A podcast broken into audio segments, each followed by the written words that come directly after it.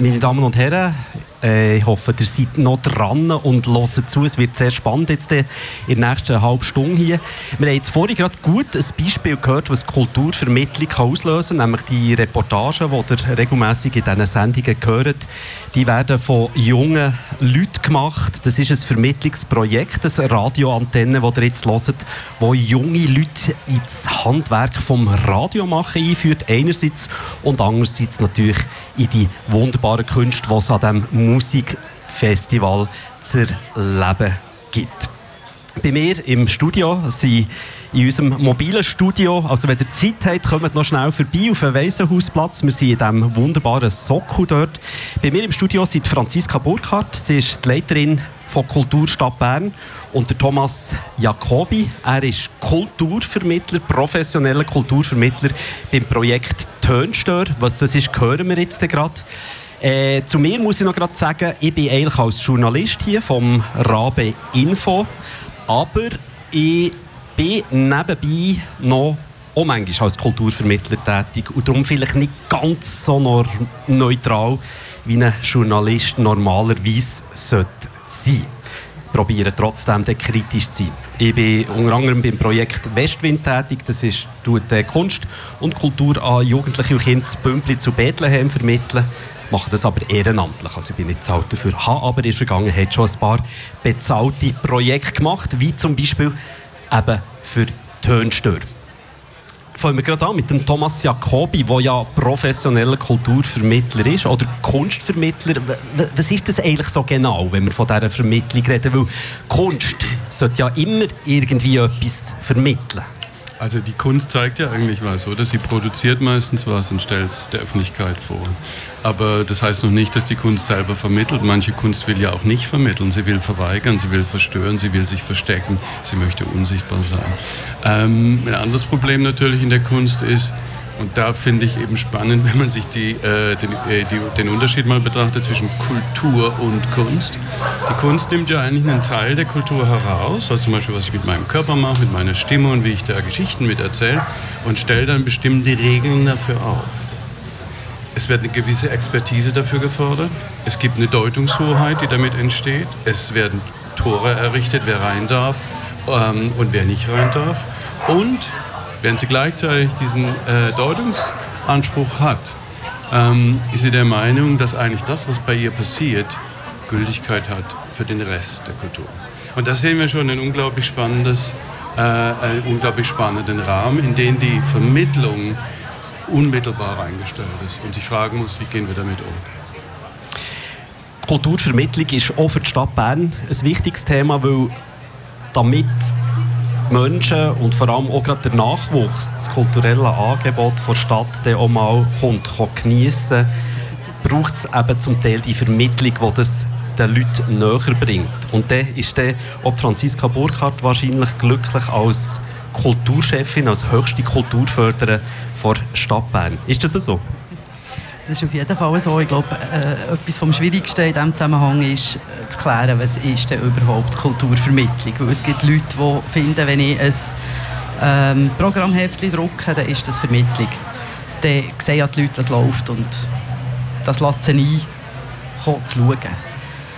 Äh, so, für den Bogen zu schlagen, ist vom Programmheft bis zu äh, Menschen helfen mitprogrammieren, helfen mitgestalten, helfen also auch in künstliche Prozesse einbeziehen. Das wäre ja eigentlich die ganze, die ganze Range von, von Kulturvermittlung. Und ich finde eigentlich wichtig, dass man wirklich klärt, von was reden wir da, oder? Also ist Kulturvermittlung äh, Türöffnerin? Ähm, also man kann es das Wort äh, vermitteln kann man eigentlich zweierlei auslegen, oder? Man kann sagen, es ist eine Art von Übermitteln von einem Spezialwissen oder einer Spezialerfahrung, oder es ist ein Zusammenermitteln. Und äh, ich glaube, das sind zwei wichtige Positionen, bei denen man immer abklären muss, wo steht man eigentlich. Und ich glaube, äh, in der letzten Zeit ist ganz bestimmt äh, die Herangehensweise, dass man zusammen ermittelt, nämlich partizipativ, kollaborativ, ist ganz klar in den Vordergrund gerückt, weil die Idee, dass man also äh, ähm, exklusives Wissen nimmt oder exklusive Erfahrungen und dann lässt man mal die anderen ein bisschen daran teilhaben, ist, glaube ich, nicht mehr up-to-date. Ähm, vermitteln heißt also dann im Grunde genommen eine Plattform schaffen für bestimmte Erfahrungen und für bestimmte Kollaborationen. Anhand bestimmter äh, Praktiken und Einsichten, die man in den verschiedenen Künsten hat. Thomas Jacobi, dann erzählt uns doch mal ein bisschen, wie so der Alltag von euch aussieht, wenn ihr für Tönstör als Vermittler unterwegs seid. Für die, die sich jetzt immer noch nichts darunter vorstellen können, was denn mit dieser Vermittlung genau gemeint ist. Also Vermittlung fängt ja schon da an, wo man äh, ein Angebot überhaupt formuliert. Also was stellt man da eigentlich in diesen Vermittlungsraum rein? Welche Musiker nimmt man? Welche Ideen bringen die mit? Und wie zeugt man das ganze Projekt auf? Dann ist es wichtig, dass man auf die Menschen zugeht, bei denen man das Vermittlungsprojekt durchführt, also in unserem Fall zum Beispiel Schulen, dass wir uns mit dem Lehrpersonal genau unterhalten darüber, was ist die Situation in der Klasse, wie sieht es aus mit den Kindern, mit den Jugendlichen, was sind ihre Erwartungen auch persönlich. Und dann ist es, glaube ich, wichtig, ähm, dass wir dann behutsam vorgehen von einer Woche zur nächsten und überlegen, haben wir unsere Ziele erreicht, müssen wir was ändern, müssen wir was anpassen. Das heißt also, wir kommen äh, in die Klassen rein und bieten Projekte an, die sich oft um Geschichten drehen oder um Orte drehen. Und wir wollen den Kindern zeigen, wie die ganze Welt klangtragend ist und wie sie mit ganz einfachen Mitteln, ohne Vorbildung, ähm, auf diese Klänge zugreifen können wer so ein Kulturvermittlungsangebot hat, hat häufig noch ein höhere Chancen, in den Genuss von Förderung zu kommen. Weil äh, das zum Beispiel auch gerade, wenn man die Kulturstrategie von Stadt Bern liest, wo Franziska Burkhardt wesentlich hat mitprägt, äh, ist das Vermittlungs, der Anspruch, dass Kultur soll vermittelt werden und sehr breit auch vermittelt werden, ein sehr wichtiger Anspruch in dieser Strategie. Ist es so, dass äh, wenn ich jetzt äh, ein Kulturprojekt machen wenn ich da noch ein, den Begriff Vermittlung drin tue und noch irgendein Angebot habe, zum Beispiel eben, ich kann noch in einer Schulklasse etwas über meine Kunst erzählen, dann komme ich dann automatisch auch mehr Geld über von euch. äh, nein, so ist es nicht. Also, ich kann jetzt für die Stadt reden, oder? Die hat ja verschiedene Abteilungen. Äh, Kulturvermittlung, das Projekt in Schulen oder in außerschulischem Bereich für Jugendliche. Äh, da setzen sich sehr stark das Schulamt und äh, das frühere Jugendamt, das heute Familie und Quartier heisst, dafür ein. Äh, wenn wir jetzt von Kulturförderung reden, äh, wir fördern vor allem das professionelle Produzieren. Es ist schön, wenn es einen Vermittlungsaspekt drin hat, es ist aber keine Voraussetzung. Also weil, wie der Thomas vorhin so schön gesagt hat, Kultur, Kunst verweigert sich ja manchmal auch Vermittlung. Und es ist gewollt, dass sie sich verweigern. Sie wollen vielleicht ein bisschen äh, Staunen erzeugen oder, oder provozieren ist natürlich auch eine Form von Vermittlung, aber nicht eine aktive oder in dem Sinn. Darum, es ist nicht äh, für uns, also jetzt in der Kulturförderung, ist es nicht absolut zwingend, dass ein Vermittlungsaspekt drin ist.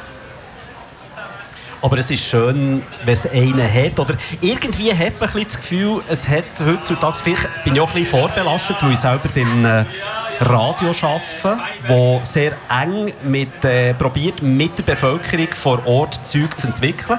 Und wir in letzter Zeit sehr viel ähm, sogenannte äh, es funktioniert, Technik. Okay, ich war gerade auf dem Kopfhörer ein bisschen nicht alles zu hören. genau, uns fällt manchmal schon... ähm, wir, wir arbeiten ähm, immer wieder mit, mit äh, also Vermittlungsprojekten mit, eben wie zum Beispiel das Radio Antenne. Und da hat man so ein das Gefühl, es gibt mehr äh, Kulturvermittlung als auch schon. Täusche ich mich da? Das stimmt sicher. Also überhaupt, weil die ganze Gesellschaft viel partizipativer ist worden. Es werden viel mehr Positionen verhandelt, es werden Stadtplanungen verhandelt, also ganz, es werden Quartierbespielungen verhandelt. Ganz allgemein äh, würde ich sagen, ist der partizipative Aspekt gesellschaftlich gewachsen das trifft natürlich auch auf die Kulturvermittlung zu. Ich fände es allerdings schwierig, wenn man würde sagen, es muss immer einen Aspekt drin haben. Oder? Also wenn wir äh, eine Autorin unterstützen, ihr, ähm, ihr Schreibzeit für ihr neues Buch, erwarten wir eigentlich nicht, dass sie sich dort noch überlegt, wie sie es dann vermittelt. Oder? das wäre nicht richtig, also weil ihre Hauptarbeit ist Schreiben in diesem Fall. Oder? Aber ihr seid ja schon froh, wenn sie mit diesem Buch rausgeht. Du liest zum Beispiel.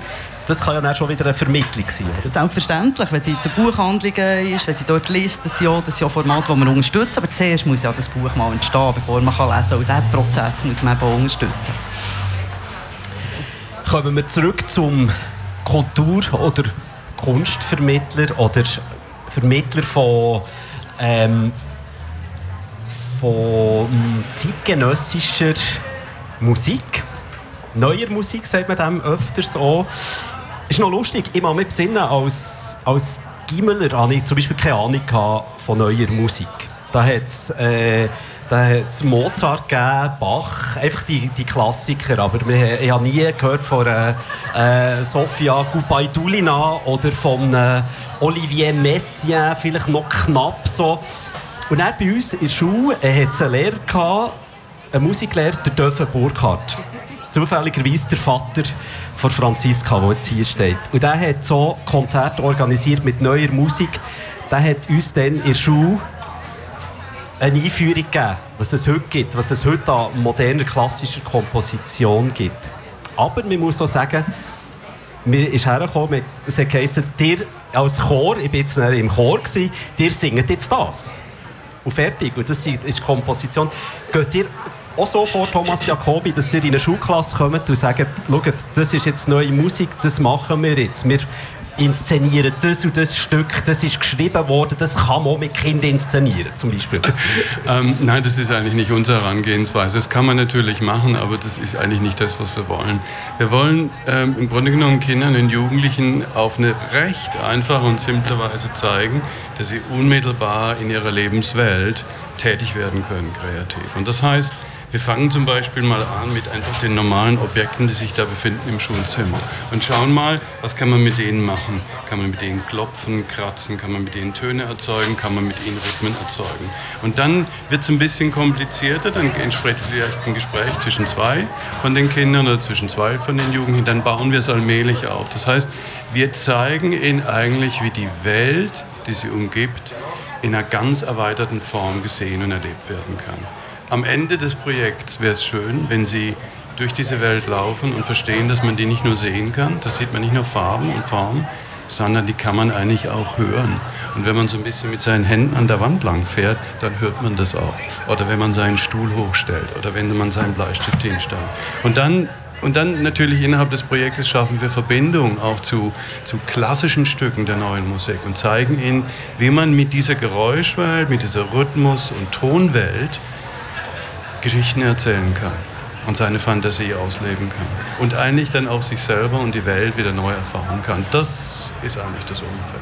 Aber es soll vor allen Dingen niederschwellig sein und klar machen, Kreativität ist was, was wir eigentlich alle direkt in unseren Fingerspitzen haben.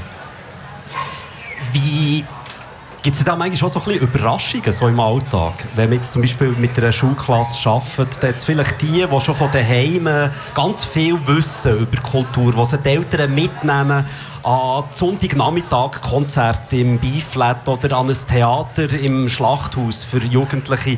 Aber dann gibt es ja die, die unter Kultur vielleicht irgendwelche Musikvideos von deutschen Rappern äh, äh, verstehen und wirklich weit, weit weg von der neuen Musik, die ihr ihnen präsentiert? Gibt es da Überraschungen, dass ihr genau vielleicht die erreicht, die man meint, die würde man am wenigsten erreichen? Also ich glaube, dass das bei uns gar nicht so ein großes Problem ist, weil wir einfach sehr niederschwellig von vornherein rangehen. Und die Art und Weise, wie wir rangehen, ist eigentlich dann für keines der Kinder, ob sie mal einen Picasso gesehen haben oder nicht, in irgendeiner Weise bedeutsam. Weil in dem Moment, wo ich Ihnen sage, jetzt nehmt ihr mal den Bleistift und macht damit mal Geräusche hier an dem Tisch, ist es für alle eine Überraschung. Und das ist ja eigentlich auch das Schöne an dem Projekt. Alle starten irgendwo an dem gleichen Ausgangspunkt. Natürlich ist klar, dass vielleicht äh, unterschiedliche verbale Fähigkeiten gibt, dass man Dinge eher vermitteln kann. Aber auch da versuchen wir halt recht niederschwellig zu sein und über Tun zu gehen, über Ausprobieren zu gehen.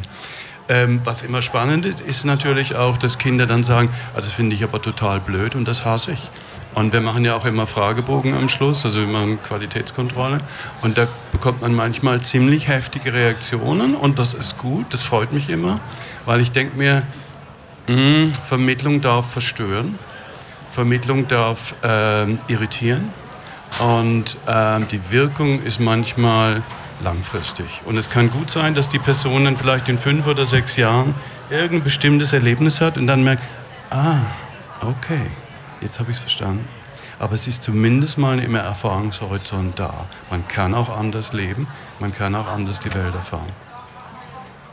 Franziska Burkhardt, ihr seid noch nicht so lange Kulturchefin der Stadt Bern hat aber auch ein paar Jahre vorher noch den Brocker geleitet, ein Ort, wo ein grosses Kulturlabor ist, wo viele eben auch so Vermittlungsprojekte zum Teil entstehen. Ähm, Gibt es irgendein so Projekt, das euch in den letzten Jahren besonders beeindruckt hat? wo eben genau vielleicht den Anspruch erfüllt, den Thomas Jacobi jetzt aufgestellt hat? äh, ich erzähle jetzt von einem Projekt, das ganz lang her ist, wo ich dort selber äh, ganz nah gesehen was passiert. Ich habe auch mal Schule gegeben in äh, Klassen, die ähm, sehr divers zusammengesetzt waren, eher schwierige Oberstufenklassen. Und ich habe dann mit einer Theaterpädagogin zusammen geschafft und das Klassenstück auf die gestellt. Also sie hat es mit den Kindern gemacht, muss ich sagen. Und äh, die Frage, die du vorher gestellt hast, das ist etwas, was mich dort wahnsinnig beeindruckt hat, zu merken, dass Schülerinnen und Schüler, die wirklich in dieser 9. keine Lust mehr hatten, in die Schule zu gehen, die keinen Sinn haben in dieser Schule, plötzlich aufgeblüht sind. Äh, also sie haben Texte selber geschrieben, sie haben Szenen selber geschrieben, man hat es zusammengesetzt, man hat, es war eine Landschulwoche, man hat es richtig erarbeitet und am Schluss äh, hat es wie ein Festival von verschiedenen Klassen, man hat sich das einander vorgestellt und es war unglaublich, die Wirkung, die das auf die, äh, die Jugendlichen hatte, es waren keine Kinder mehr, die Jugendlichen hatte und eigentlich auch mit wie viel mehr Lust sie am Schluss noch bis ans Ende ihrer Schulzeit gegangen. Das war jetzt für uns der schöne Nebeneffekt. Gewesen. Aber es ist, äh, es ist irrsinnig toll gewesen, zu sehen, wenn man sie involviert, was da passiert. Und ich finde es eben immer so schwierig, wenn wir von, von Jugendlichen, die vielleicht nicht so nach der Kultur sind, weil dann gehen wir einfach von unseren aus. Oder? Und das stimmt ja nicht. Die haben einfach zum Teil völlig andere Hintergründe, völlig andere musikalische Hintergründe. Man hört daheim andere Musik, je nach kulturellem Mix, den man daheim hat, ist das sehr vielfältig, sehr international. Und vielleicht kennen sie sogar mehr als wir. Oder? Ich finde, dort muss man auch ein bisschen aufpassen, dass man nicht von dem von der, weiß nicht, etablierten Bildungswelt aus äh, auf Jugendliche schaut. Oder? Wie wichtig ist denn zum Beispiel jetzt das Multikulturelle für euch bei Tönstör? Weil eben so die klassische äh, neue Musik ist doch etwas so ein ich behaupte jetzt mal ein eurozentrisches. Wie wichtig sind denn für euch jetzt zum Beispiel ähm, Einflüsse von ganz anderen Kulturen, wo ja eben auch häufig Kinder jetzt gerade in den Berner Schulen von daheim aus kennen? Ähm, ja, das ist ein sehr guter Punkt. Also als wir ähm, Turnsturner aufgebaut haben vor zweieinhalb Jahren, war mir persönlich sehr wichtig, dass wir eingereiste Künstler, Künstler, die in die Schweiz eingereist sind, mit reinnehmen. Und von denen haben wir auch einige. Und da ähm, versuchen wir aber auch relativ vorsichtig vorzugehen. Wir kommen also nicht mit einem großen Plakat Integration und tragen das vor uns her, sondern es ist eher so, wir kommen in die Klassen rein und es gibt für manche Kinder ein Identifikationsmuster. Und für andere Kinder gibt es die Möglichkeit, damit zu leben, dass jemand anders aussieht, vielleicht einen anderen Akzent hat und auch andere, ähm, andere Einflüsse mit reinbringt. Und dann innerhalb der Musikprojekte versuchen wir eigentlich auch, dass die jeweiligen Musiker und Musikerinnen das mit einbringen können aus ihrer Kultur dass sie beides machen. Also wir haben zum Beispiel zwei, drei Musiker äh, und Musikerinnen dabei, die haben sogar neue Musik hier studiert an der HKB. Sie kennen dann beide Kulturen und das ist ja eigentlich ein Riesenvorteil. Und das Aufblitzen in den Gesichtern und in den Augen bei manchen Kindern, das ist dann schon eine große Freude. Wenn man merkt, aha, sie verstehen plötzlich, ah, da kann ja auch Kultur passieren, die ist inklusiv und die bezieht sich ja auch auf uns. Und dann kommen vielleicht manchmal auch Sachen wie, dass man erzählt, wie das dem Papa gegangen ist in einem anderen Land oder der Mama und wie man sich dann fühlt. Und das sind Sachen, die wir sozusagen so ein bisschen unter dem Teppich mit reinbringen. So ein bisschen die Kulturguerilla. Äh, Strategie, die wir anlegen. Also es geht um Musik natürlich, steht im Mittelpunkt, aber es geht eben nicht nur um Kunstvermittlung, sondern um Kulturvermittlung. Interessant ist ja dann auch die Frage, wie gut dass man das am Schluss macht und ob man das eben wirklich auch irgendwo herbringt. Weil das, was jetzt Franziska Burkhardt vorhin gerade erzählt hat, das kenne ich auch aus einer persönlichen Geschichte. Ich bin auch mal in der 9. zu Bümplitz äh, ich einen Film machen. Es ist ein Kulturvermittlungsprojekt, ähm, Medien, äh, die Medien den, den Jungen näher bringen. Und ich bin in die Klasse gestanden und habe gesagt, wir machen zusammen einen Kurzfilm. Und dann ist allen mal gerade der Laden runter. Weil sie denkt, die schon von, wir machen einen Film, die haben von Hollywood geträumt, die haben von rotem Teppich geträumt, die haben davon geträumt, dass wir in einem Kino eine riesen Premiere machen. Und ich habe gesagt, ja, wir bringen vielleicht fünf Minuten her. Oder? Und er ist zum Glück nebendran der Lehrer gestanden und hat sie dann so ein bisschen aufgefangen.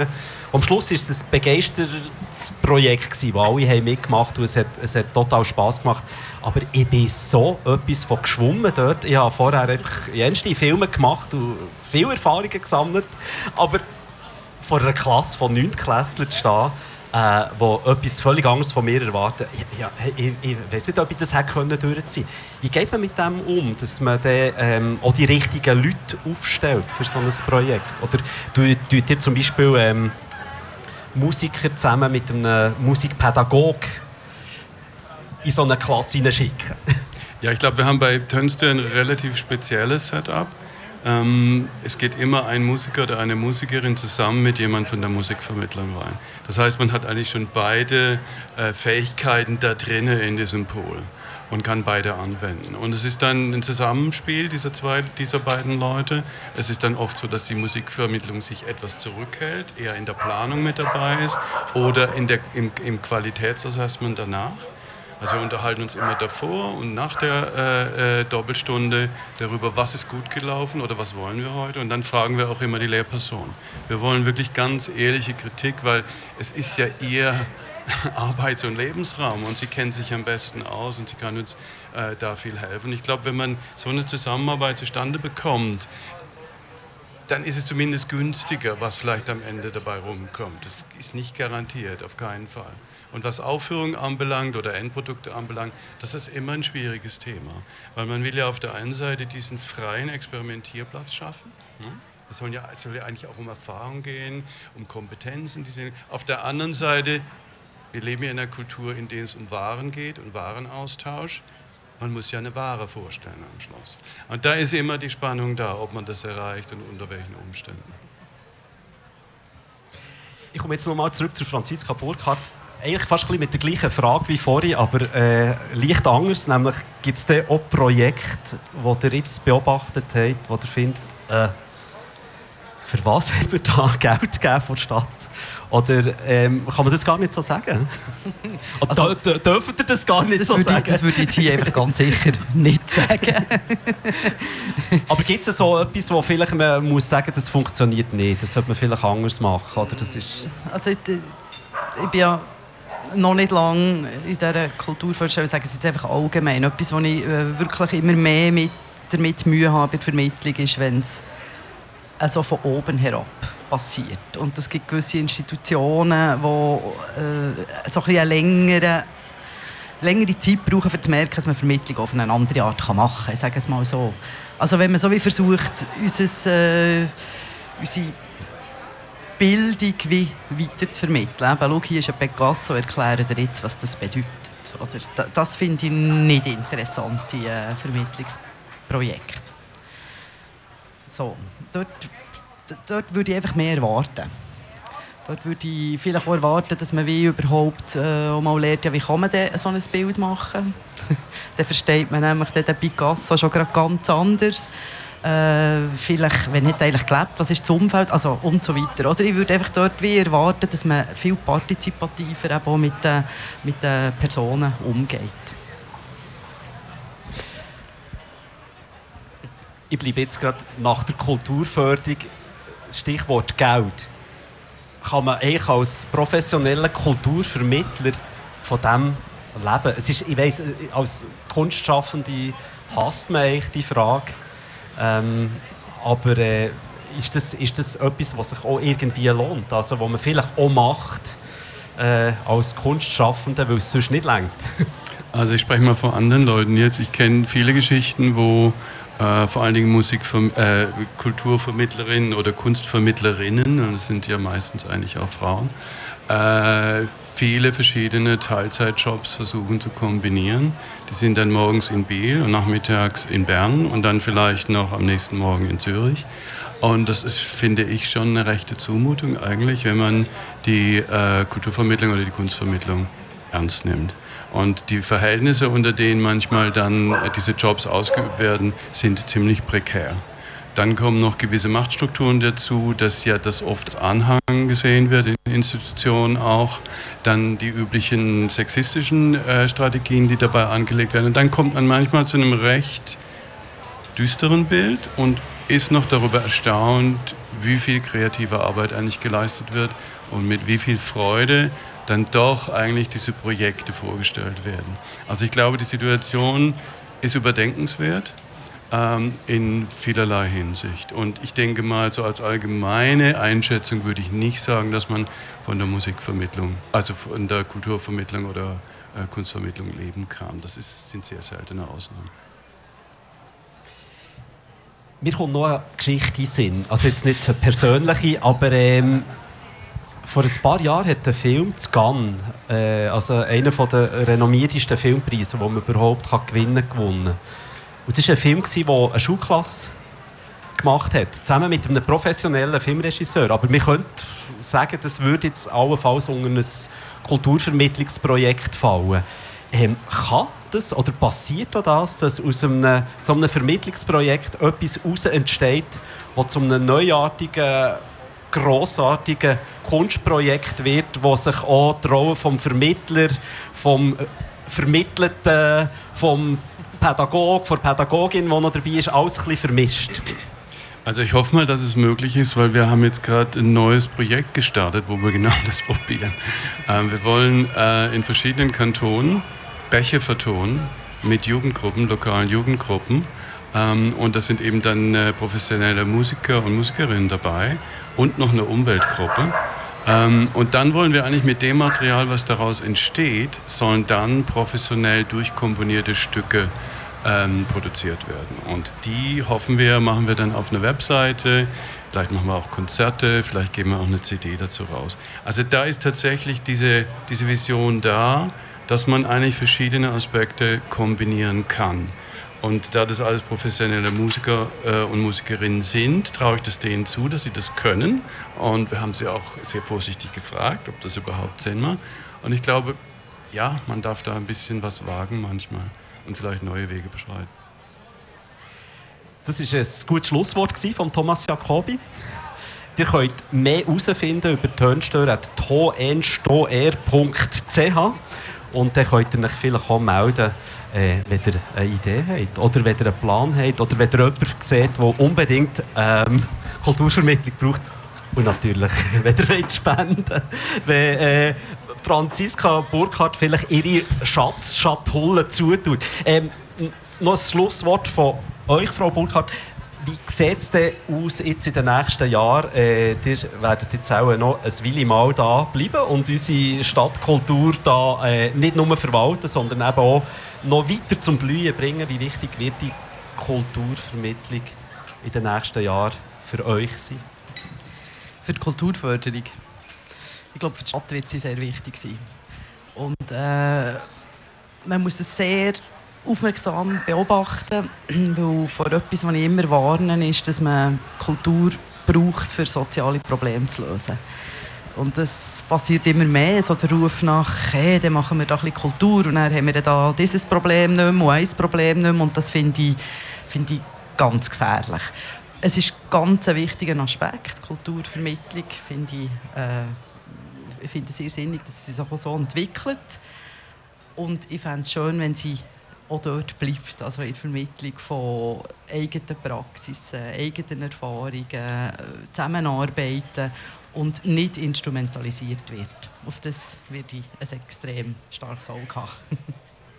Sehr gut, weil es gibt doch noch ganz viele andere, die auch zuständig sind und man nicht alle Probleme einfach auf Kultur abschieben. Merci auch für das Schlusswort, Franziska Burkhardt. Ich gebe zurück ins Studio. Ähm, Radio Antenne vermittelt